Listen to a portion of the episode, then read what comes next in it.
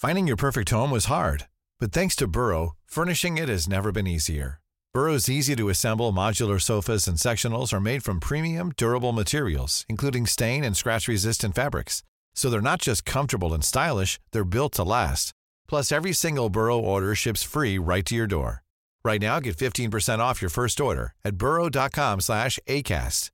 That's 15% off at burrow.com slash ACAST.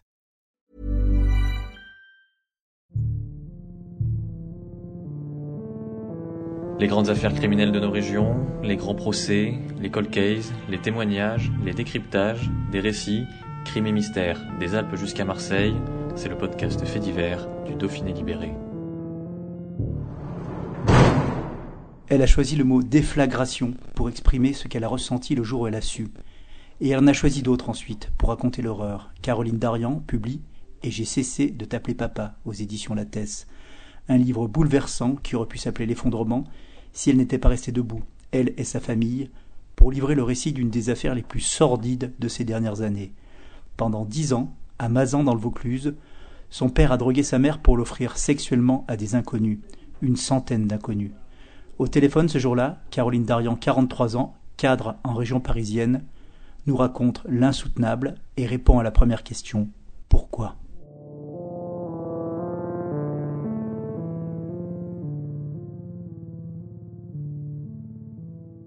Pourquoi en fait prendre la parole aujourd'hui alors que ça peut vous exposer vous et ça peut également exposer votre famille?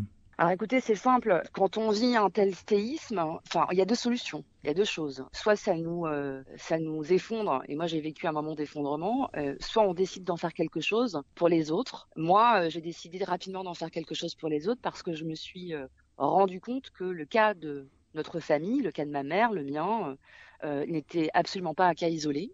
Alors évidemment, l'affaire est hors sol, hors norme, mais euh, la soumission chimique dans un cadre familial, c'est une réalité aujourd'hui en France. Et d'ailleurs, je pense que c'est pas qu'une réalité en France, mais bon voilà. Euh, simplement, on n'en parle pas. Il y a un silence qui est assez vertigineux autour de ce genre de pratique. Moi, très vite, je me suis dit que dans la mesure où nous, notre vie a totalement basculé, autant que ça serve pour le bien commun, pour la collectivité, parce que pour moi, derrière, il y a véritablement un enjeu de santé publique. Donc, votre livre, il est conçu comme un journal intime. Vous racontez avec précision et détail, jour par jour, l'affaire. Donc, on est le 2 novembre 2020. Vous le dites d'ailleurs, je crois que l'horloge du four indique 20h25.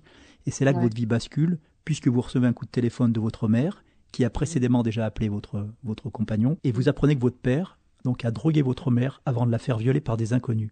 Qu'est-ce qui se passe? Comment on réagit à un tel coup de fil? C'est une déflagration. Moi, je n'ai pas d'autre mot en fait. On, on, ne réalise pas. Moi, j'ai du mal à réaliser ce que j'entends. J'ai du mal à me dire, mais il s'agit de mon père, mon père qui m'a élevé, pendant 40 euh, ans, enfin, avec qui j'avais une relation euh, père-fille. Euh, on était proches, on était liés. Moi, je, mon père, c'est quelqu'un qui comptait énormément dans ma vie. Jamais j'aurais pu imaginer une seule seconde ne pas connaître l'homme qui m'a élevé. Donc, c'est, il n'y a pas de mot assez fort, en vérité, pour décrire ce qui se passe dans ma tête, ce qui se passe en moi à ce moment-là c'est terrible en fait. Euh, c'est terrible pour moi de la même façon que ça l'est aussi pour mes frères, parce que c'est leur père aussi. L'image du père est important. Donc euh, euh, voilà, c'est une gifle, c'est même pas une gifle, c'est voilà. moi j'ai besoin de m'asseoir, je ne peux pas me lever.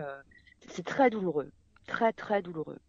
Et petit à petit, en fait, les pièces du puzzle vont se mettre en place avec les enquêteurs. Vous allez reconstituer en fait cette affaire qui est insoutenable, en tout cas dans son récit. Et, là, vous êtes face à un vertige parce que vous commencez à comprendre qu'il y a peut-être 60, euh, 70 agressions ouais, comme ça. Euh, c'est d'une violence inouïe en fait. Hein. Très rapidement, euh, on parle d'une cinquantaine d'auteurs, et puis d'une cinquantaine d'auteurs, rapidement, on nous parle de plus de 70. On, on passe de 8 ans à 10 ans. Plus on avance, et, pire c'est quoi. C'est en fait ça n'en finit pas. On se dit mais à quel moment l'horreur va s'arrêter en fait? Le, mode opératoire de votre père, puisqu'il faut le, il mm. faut, je pense qu'il faut le nommer comme ça. Vous pouvez nous l'expliquer? Alors, je ne peux pas vous l'expliquer dans le détail parce que, comme vous savez, il y a quand même une instruction qui est en cours. Et surtout, euh, moi, je tiens à une chose, c'est d'éviter de faire des émules. Hein. parce que euh, euh, en, réalité, euh, décrire le protocole euh, qu'il appliquait, c'est aussi donner des, idées à d'autres. Et franchement, je préférais éviter. Ce que je peux vous dire en transparence, c'est que c'était un mélange de somnifères et d'anxiolytiques à forte dose sur la dernière période, puisque entre le moment où ça a démarré et le moment où enfin ça s'est terminé, il n'y avait pas de phénomène de dépendance, mais il y avait un phénomène d'accoutumance, c'est-à-dire que les doses qui ont été appliquées en 2011, en 2020 n'étaient plus du tout les mêmes, parce que euh, derrière le corps ne réagissait plus en fait, n'était plus suffisamment réceptif. Donc ça déjà, en soi, euh, on se dit euh, c'est un miracle que ma mère n'ait pas fait un arrêt cardiaque, n'ait pas fait un coma, bah, ça aurait pu très très mal se terminer quoi. Le mode opératoire et les agressions, puisqu'il faut les, nommer comme ça, se passaient au sein même de la maison familiale. Oui, oui, oui. Je, peux vous le dire, vous l'avez lu, vous l'avez lu dans le livre. Ça n'a pas été que dans la maison familiale. Moi, il y a des viols qui ont eu lieu chez moi. Donc ça, c'est extrêmement compliqué aussi pour moi de me dire que des inconnus sont venus dans ma maison pour abuser de ma mère.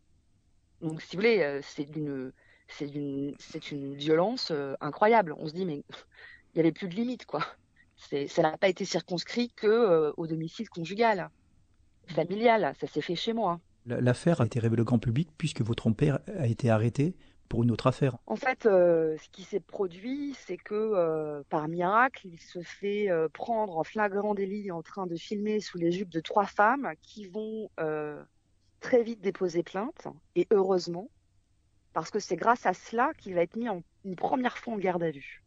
Si ces femmes-là ne déposent pas plainte, il n'y a pas de garde à vue, il n'y a pas de perquisition, et ils passent totalement en dessous des radars. Et ce qui se produit à ce moment-là, c'est qu'au moment de, de, sa garde à vue, les officiers de police du commissariat de Carpentras font un travail extraordinaire. Ils prennent cette affaire très au sérieux. Ils vont regarder son portable, ils vont découvrir des photographies euh, plus que suggestives. Et c'est à ce moment-là qu'ils vont aller perquisitionner son, son l'ensemble de son matériel informatique au domicile. Et derrière, c'est un mois et demi, euh, euh, un mois et demi d'analyse de, euh, pour remonter ce qu'ils vont découvrir. Plus de 20 000 photographies et vidéos. Quand on lit votre ouvrage, on plonge de plus en plus dans l'horreur. En fait, on a l'impression qu'il y a encore une gradation de page en page. Il y a un moment terrible quand les enquêteurs vous demandent même de vous reconnaître sur des photos. c'est un vertige total. D'ailleurs, d'ailleurs, si vous voulez, le choc est tel que j'ai même du mal à me reconnaître le, cerveau en fait n'intègre pas ce que je suis en train de voir. Et puis finalement, euh, cet officier me regarde et me dit mais Madame Darnan, vous avez bien une tache brune sur votre joue droite. C'est bien vous sur les photos. Et là, c'est vrai que là, je, suis percutée en fait. Je suis totalement percutée. Je perds l'équilibre. Mais c'est vrai, hein. physiquement, je perds l'équilibre. Vous racontez d'ailleurs dans le livre votre hospitalisation. Vous racontez aussi euh, l'aide psychologique qu'il faut avoir aussi, parce que ah oui. par rapport à une affaire comme ça.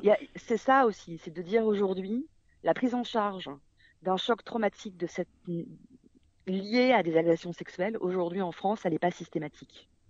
Il n'y a pas véritablement de passerelle systématique entre le monde judiciaire et la prise en charge médicale dans ce genre de, de situation. Et ça, c'est pas acceptable en, 2000, en 2020, en 2022, surtout après la vague MeToo. Vous voyez, c'est, moi, je me suis dit, mais en fait, euh, dans les faits, il n'y a pas de maillage systématique. C'est terrible parce qu'on est victime. On doit se prendre en charge alors qu'on est, on arrive à peine à marcher, quoi. Vous voyez ce que je veux dire C'est, c'est, extrêmement difficile d'avoir à, à, se trouver une prise en charge psychologique. Euh, euh, je vais où Je vais, je vais, je vais voir quel psychologue Vous voyez Et c'est d'ailleurs comme ça que moi j'ai découvert qu'il y avait une maison des femmes qui existait en France. Sinon, je, euh, parce que je me suis documentée, j'ai cherché, je me suis dit mais en, en, vrai comment font les femmes qui n'ont pas de euh, d'appui, d'alliés, euh, comment comment font-elles en fait pour se réparer, pour euh, pour avancer, pour continuer à avoir une vie normale? Au centre de l'affaire, donc, il y a votre père. Vous en parlez comme d'un fossoyeur de famille. Hein, je crois que c'est le mot que vous utilisez, d'un assassin de mémoire. Ce père qui vous envoie, qui envoie des lettres, en, tout cas, qui envoie des lettres depuis la prison. Il y a un passage qui est assez hallucinant avec une manipulation. Oui, oui. ce qui est assez, ce qui est assez étonnant, c'est de découvrir que quelqu'un qui n'a absolument aucun, euh, aucune expérience du milieu carcéral arrive très vite à activer encore ce processus de manipulation. Et là, on se dit, euh, ah oui, il y a quand même, euh, c'est quand même très ancré, quoi. Et c'est du coup, psychologiquement, je me dis, mais effectivement, tu ne connais pas ton père. Voilà, je, je ne connais pas cet individu. Vous écrivez aussi l'empathie qu'a encore votre mère par rapport à votre père. Et vous-même, à un moment donné, je crois que c'est on est en janvier, et vous pensez à votre père qui est en prison. C'est un sentiment qui doit être difficile bah, à vous gérer. Vous savez, moi, je découvre que je ne connais pas cet individu que j'aimais profondément. ça reste, ça reste mon père. Même si aujourd'hui, moi, je dois faire un processus de deuil, tout comme ma mère d'ailleurs doit faire le processus de deuil de son mari, puisque voilà, euh, ça reste pour moi, c'est 40 ans de ma vie, pour elle, c'est 50 ans de vie commune. Donc, euh, c'est très compliqué euh, d'avoir à détester quelqu'un comme ça du jour au lendemain. Après, euh, voilà, moi, j'ai la capacité intellectuelle de me raisonner de me dire que je ne connais pas cet homme, parce que j'ai très vite compris les, ses ressorts et son mécanisme. pour ma maman, c'est beaucoup plus compliqué. c'est beaucoup plus difficile et, et c'est ô combien, ô combien normal, en fait. Vous vous rendez compte, elle a eu trois enfants avec cet, avec cet homme. Donc ça voudrait dire mettre toute sa vie à la poubelle. C'est pas possible. C'est impossible. Heureusement qu'elle garde des bons souvenirs avec lui. Parce que sinon, je pense qu'il y a de quoi, euh, il y a de quoi en finir. D'autant plus que vous racontez que c'était un père attentionné, vous emmenez à l'école, il était euh, très attentionné dans, dans votre... Mais on avait une vie, tout ce qui est de plus normal. Euh, on ne fait pas partie de ces familles, on n'est pas des... Enfin voilà, on, avait une vie normale, euh, partait en vacances, on était très proches des uns des autres. Euh, moi, j'ai eu un papa euh, qui m'a emmené à l'école, euh, qui m'a encouragé dans mes activités sportives, qui m'a emmené à la danse, qui le matin m'emmenait au collège puis au lycée. C'est un papa qui était présent en plus. Un papa qui participait, par exemple, aux tâches domestiques à la maison, qui faisait à manger, qui mettait la table. Enfin, c'était un papa présent, qui était certes, qui avait sa part de fragilité, mais qui, voilà, qui a quand même euh, élevé ses trois enfants et qui a été présent pour eux. Comment, avec vos frères, vous vous positionnez par rapport à cette affaire-là? Est-ce qu'on a des sentiments, euh, pas de culpabilité, mais de responsabilité en se disant mais pourquoi j'ai pas vu? Mais bien sûr. Je peux pas parler pour mes frères. C'est pas, je me permettrai pas de le faire. Moi, ce que je peux vous dire, c'est que oui, moi personnellement, de me dire, et c'est ce que j'écris dans le livre à un moment donné, moi qui me pensais suffisamment intuitive, je, n'ai rien compris. Je n'ai rien compris. Et oui, c'est extrêmement difficile de se dire que pendant dix ans, on n'a rien, on rien vu quoi. On n'a rien vu et pourtant on s'est inquiété. Euh, on a encouragé ma mère à aller consulter euh, des médecins. Euh, les médecins n'ont rien compris non plus. ça aussi, c'est important. Pourquoi l'écriture de ce livre Vous me le demandiez tout à l'heure? Parce qu'en réalité, le premier rempart que sont les médecins, quels qu'ils soient, spécialistes, et même les urgences, hein, en, vérité, ils doivent être sensibilisés et formés à ce qu'est la soumission chimique en France. Les symptômes doivent être euh, détectés beaucoup plus tôt. Si cette affaire, elle peut servir aussi à sensibiliser le corps médical, mais je m'en réjouis, quoi. Parce que ma mère, ça a duré dix ans, vous vous rendez compte Il faut que ça serve aussi, que cette, que cette, que cette affaire, elle serve à, à faire évoluer la prise en charge. Votre mère a divorcé. Hein. Comment va-t-elle ouais, aujourd'hui? Ma maman est quelqu'un de de très fort, euh, qui continue de regarder devant. C'est quelqu'un euh, qui euh, souhaite rester digne. C'est hyper important. Et j'espère que les journalistes respecteront ça.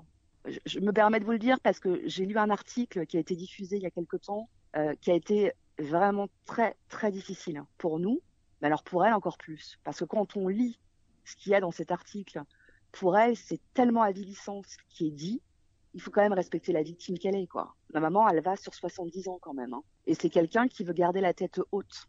Alors, vous dites que votre maman est forte, mais vous aussi, vous faites preuve d'une force assez, assez incroyable. Et quand on sort du bouquin, on se dit, mais comment vous êtes encore debout? Et puis surtout, comment la famille tient on tient, on tient parce qu'on s'aime et que euh, et que de, on n'a pas d'autre choix que pour tenir. On est euh, les frères euh, et moi, on a une famille, on a des enfants, on a des conjoints on peut pas se permettre euh, de, de, de s'effondrer. C'est pas possible. Enfin, on n'a pas le choix, en, fait. On n'a pas vraiment le choix. Et surtout, on est unis. Moi, j'ai, moi, j'ai la chance d'avoir des frères qui sont hyper présents, qui, me soutiennent. Et j'espère aussi pouvoir les soutenir à ma, à ma mesure. Mais voilà, ils sont d'une force incroyable parce que, euh, c'est tellement lourd. On n'a pas le choix. Il faut qu'on avance. Et puis, euh, ils sont comme moi. Ils veulent que cette affaire, elle serve aussi à faire bouger les lignes en France. Dans le livre, vous parlez aussi du travail. Vous retournez au travail et je crois qu'on vous propose un nouveau poste. Oui. Ça a eu une, vertu forte, ça aussi. De... Ça m'a permis, oui, oui, ça m'a, ça m'a, ça m'a aidé. ça m'a aidé. Je, je, suis dans une entreprise qui prend soin des personnes. J'ai une équipe formidable avec qui je travaille qui respecte aussi ma vie privée. Voilà, l'entreprise dans laquelle je travaille, par exemple, a très vite compris que j'avais besoin de travailler pour essayer d'avoir une vie normale. Vous avez travaillé tout au long de l'affaire? Oui, oui, euh, bah, je continue euh, de travailler. Euh, et puis l'écriture de ce livre aussi m'a aidé à, affronter les choses, à les mettre à distance. ça a été une aventure pour moi aussi de le faire. Et je remercie aussi ma maison d'édition parce que là aussi, je suis très très bien entourée. Vraiment très bien entourée. Donc oui, bien sûr, je... Non, je me suis arrêtée deux semaines parce que je ne pouvais pas faire autrement. Mais après, très vite, j'ai voulu retourner et avoir un pied dans la réalité, oui. Comment vous avez travaillé pour, pour écrire ce livre? La précision que vous avez sur les jours, sur les faits Vous avez pris des notes ou est-ce que c'est oui, tellement... Oui, bien sûr, bien sûr. Oui, bah, euh, de, bon, de toute façon, euh, quand on vit quelque chose de cette nature et de cette ampleur, autant vous dire que les détails euh, sont inscrits au millimètre, enfin, en l'occurrence dans ma mémoire. Après, c'est vrai que très vite, j'ai pris des notes de ce que je ressentais, de ce que, de ce que je vivais. De... C'est d'ailleurs comme ça que m'est venue l'idée du journal intime. Et à mon donné, on s'est dit, mais, jusqu'où ça va aller? C'est quoi l'horreur d'après, quoi? Oui, bah c'est... On ne sait pas. On ne sait pas. Et puis, vous savez, on ne sait pas tout de l'affaire. Hein. Puisque, comme je vous le dis, il y a une instruction qui est en cours. On va découvrir encore d'autres choses. Donc, il faut qu'on s'arme aussi hein, par rapport à ça. On n'a pas encore euh, tout à fait tout exploré. Hein. Donc, euh, vous savez, c'est une course de fond, cette affaire. En réalité, euh, c'est une course de fond. Il faut tenir sur la longueur parce qu'on ne sait pas tout encore. Vous n'aviez jamais été confronté au, système judiciaire jusque-là, aux, enquêteurs Ah non, ah non, non, vraiment pas, non. Euh, rencontrer les juges d'instruction, euh, comprendre comment euh, la, fin, voilà, ce qu'est le monde judiciaire, le temps judiciaire surtout, parce qu'en réalité le temps judiciaire n'a rien à voir avec le temps des victimes. Hein. Donc ça aussi c'est c'est assez déstabilisant. On aura un procès dans les peut-être 3, 2, 3, 4 ans globalement. Je, J'aimerais éviter que ce soit si long. Là aussi, c'est un moment qui est très compliqué puisque tout va ressortir. Et c'est quelque chose que vous redoutez ou est-ce que le livre déjà c'est un, premier palier? Bah pour moi le livre c'est un premier pas vers la vérité. Après euh, après c'est sûr que ça sera une épreuve de plus. On en est euh, tous parfaitement conscients. Ça sera le point d'orgue.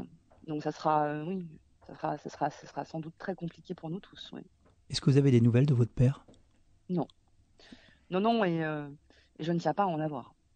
Quand vous avez bouclé votre journal intime, que vous avez décidé de... À un moment donné, c'est poser la question du titre. Dans la vraie vie, j'ai très vite cessé de l'appeler papa, oui. Donc euh, ça c'est apparu comme une évidence. Un dernier mot sur la soumission chimique, c'est vraiment l'objet de ce livre aussi. Vous n'êtes pas la seule famille qui avait été victime de, de ça. Ce qu'il faut comprendre, c'est essayer de détecter les symptômes. Ma mère, c'était des amnésies euh, à répétition. Ça a été euh, des insomnies, euh, puisqu'évidemment son rythme, de sommeil était complètement déréglé. Ça a été aussi une perte de poids assez fulgurante. Perdait beaucoup ses cheveux. Donc, c'est des symptômes avant-coureurs quand même, que nous, on n'a pas su détecter, que le corps médical n'a pas su détecter non plus.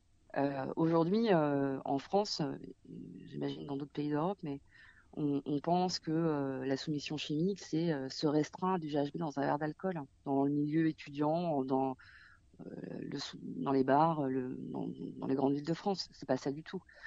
Il y a euh, euh, ce genre de pratique aujourd'hui, en, vérité c'est l'arsenal préféré de ce genre d'individus, c'est surtout la pharmacie familiale à disposition. C'est des médicaments qui se, procurent assez facilement. Anxiolytiques, somnifères, vous faites passer pour quelqu'un de dépressif, c'est pas très compliqué de les obtenir. Donc ça pose aussi la question du contrôle de la délivrance aussi de ces médicaments, je pense. Il y a, quand même des chiffres aussi euh, qui ont été euh, relatés par euh, l'Agence nationale de sécurité du médicament et des produits de santé. Alors certes, elle date un peu, mais enfin, elle n'est pas si datée que ça. Elle date de 2019. C'est même la NSM qui le dit. Ce, genre de cas sont très très mal documentés et pour autant, ils sont bien réels, ils existent. Et dans ce qui est ce qui a été publié en 2019, ils disent bien que 66% des cas qui sont recensés et répertoriés dans cette euh, étude, des agressions sexuelles qui ont eu lieu, ont été permises par l'utilisation de ce genre de molécules. C'est pas le, GHB qui arrive en tête de liste, ce sont les benzodiazépines. Il faut en avoir conscience. Comment votre famille a reçu ce livre? Oh, c'est beaucoup d'émotions. Ça a été beaucoup d'émotions pour euh, ma mère et mes frères, oui. Et après, euh, il est totalement fidèle à la réalité de ce que nous avons vécu, donc voilà, c'était, ça a été pour eux un moment, un moment fort. Insoutenable, monstrueux, déflagration, comme vous l'avez dit au début. Il y a plein de mots comme ça qui viennent très vite quand on lit votre livre. Écoutez, si j'arrive au moins avec ce témoignage à faire bouger les lignes pour optimiser la prise en charge, alerter les femmes qui aujourd'hui s'ignorent, ce sera mon, plus grand souhait en, fait. si je peux servir au moins à ça, ce sera formidable.